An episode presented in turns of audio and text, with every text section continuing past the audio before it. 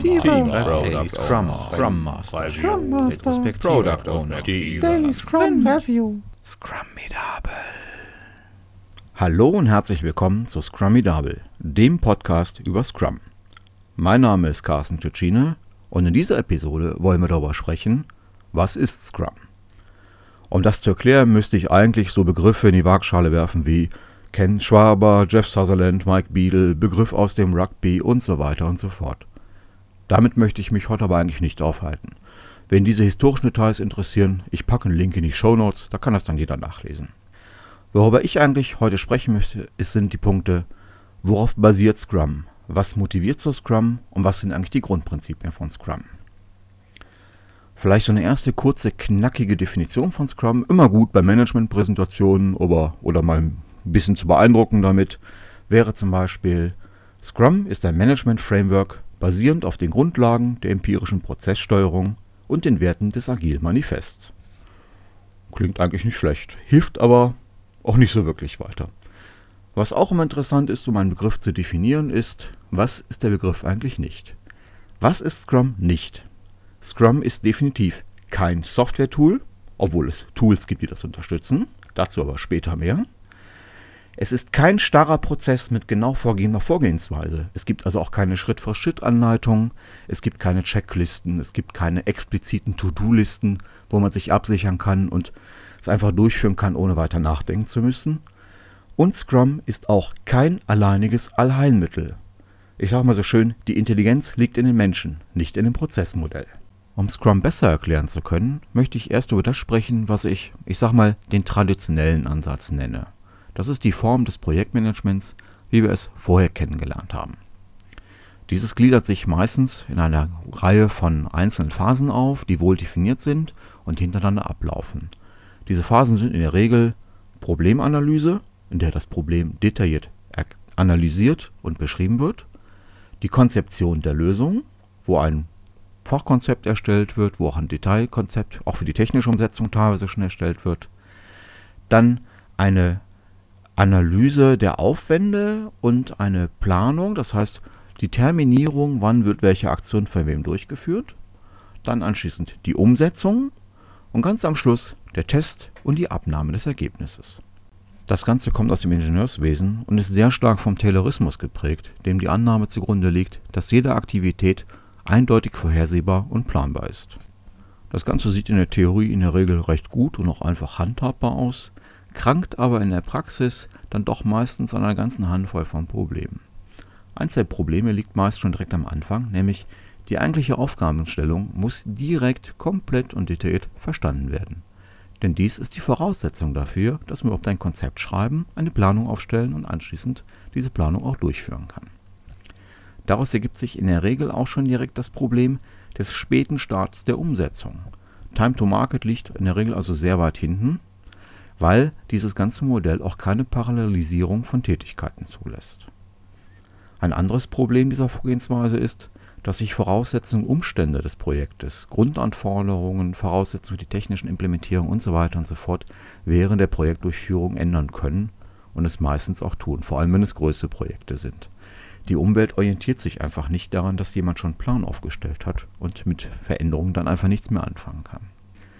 Ein weiteres grundsätzliches Problem ist, dass diese Vorgehensweise den Anspruch hat, dass eigentlich alles bereits bei der ersten Umsetzung vollständig und fehlerfrei sein muss. Man hat sich ja schließlich nicht umsonst die Mühe gemacht, alles im Detail zu planen, zu beschreiben, zu terminieren und ich weiß nicht, wie viel Gedanken sich darüber zu machen. Das widerspricht natürlich jeglicher Erfahrung, die auch sehr viele Projektmanager und Projektverantwortliche in den letzten Jahren machen mussten. Und das Ganze resultierte noch in einer völlig fehlenden Fehlertoleranz am Ende des Entwicklungsprozesses, dann, wenn das Produkt eigentlich fertig sein soll, zu einem vorgegebenen Termin, aber wichtige Funktionen fehlen oder Funktionen funktionieren einfach nicht richtig.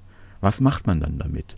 Was viele Projekte dann machen, ist, sie, dass sie bereits so gewisse, ja, ich sag mal, Testzyklen und Reparaturzyklen einbauen. Aber diese werden meistens auch schon sehr kurz gehalten, weil wie soll ich das in meinem Projektplan vorne erklären, dass ich davon ausgehe, dass ich hinten ja sowieso relativ falsch gemacht habe? Das ist wirklich ein Grundsatzproblem der ganzen Thematik. Generell Eine, eine der Hauptursachen für all oder die meisten dieser Probleme ist der Umstand, je weiter im Voraus geplant und geschätzt wird, umso größer wird in der Regel die Abweichung zur Realität. Das ist einfach so, da kann kein Mensch was dran ändern. Und meist kommt man in der Planungsphase dann doch an den Punkt, wo man plötzlich Aufwände für Tätigkeiten schätzen soll, deren Voraussetzungen oder Abläufe man noch gar nicht kennt. Ein beliebtes Mittel hierfür ist dann die Verwendung von Puffern. Bei Puffern aber immer direkt zwei Fragen. Erstens, wie erkläre ich sie im Projektplan meinen Stakeholdern gegenüber und vor allem, wie groß dimensioniere ich meine Puffer? Dimensioniere ich sie zu klein, passt der Aufwand auch wieder nicht. Dann gerät das ganze Projekt in Zeitverzug. Dimensioniere ich sie zu groß, dann scheinen die Aufwände und damit auch die Kosten für diese Tätigkeit wesentlich höher zu sein, als sie tatsächlich sind. Das birgt das Risiko, dass das Projekt insgesamt in der Durchführung gefährdet wird oder aber an völlig falschen Stellen gekürzt wird. Mit diesem Wissen über den traditionellen Ansatz im Hintergrund wollen wir uns jetzt den Grundprinzipien von Scrum zuwenden. Ich werde diese nur relativ kurz hier aufführen und erläutern, denn im Lauf der nächsten Wochen werden wir immer und immer wieder diesen Prinzipien begegnen und diese dort im Detail besprechen. In Scrum sehen wir von Anfang an ein, dass sich die Realität immer weiter vom Plan entfernen wird, je weiter wir im Detail vorausplanen. Die Antwort von Scrum auf diesen Umstand ist die Verwendung kurzer Entwicklungszyklen, die wir zukünftig Sprints nennen wollen, in denen mit Feedback und Anpassung, auch als Inspect und Adapt bezeichnet, nach jedem Durchlauf nicht nur inhaltlich, sondern auch vom Vorgehen der nächste Sprint an die Realität angepasst wird. Bedingt dadurch, dass in Scrum die Anforderungspriorisierung anhand von Wertschöpfung und von Risiko durchgeführt wird, kann man Scrum als problemorientiert, ja sogar schon als problemsuchend bezeichnen. Joseph Perrine, bei dem ich letztes Jahr meinen Scrum Master gemacht habe, hat dazu immer so schön gesagt, wann möchtest du wissen, dass du ein Problem hast? In zwei Wochen oder in sechs Monaten? Die Einsicht, dass langfristige Planung sowieso von der Realität abweichen wird, führt in Scrum dazu, dass Planung just in time durchgeführt wird. Das bedeutet jetzt allerdings nicht, dass nur für vier Wochen geplant wird und darüber hinaus alles völlig unklar ist. Nein, es bedeutet eine Abstufung in der Detaillierung von Planung.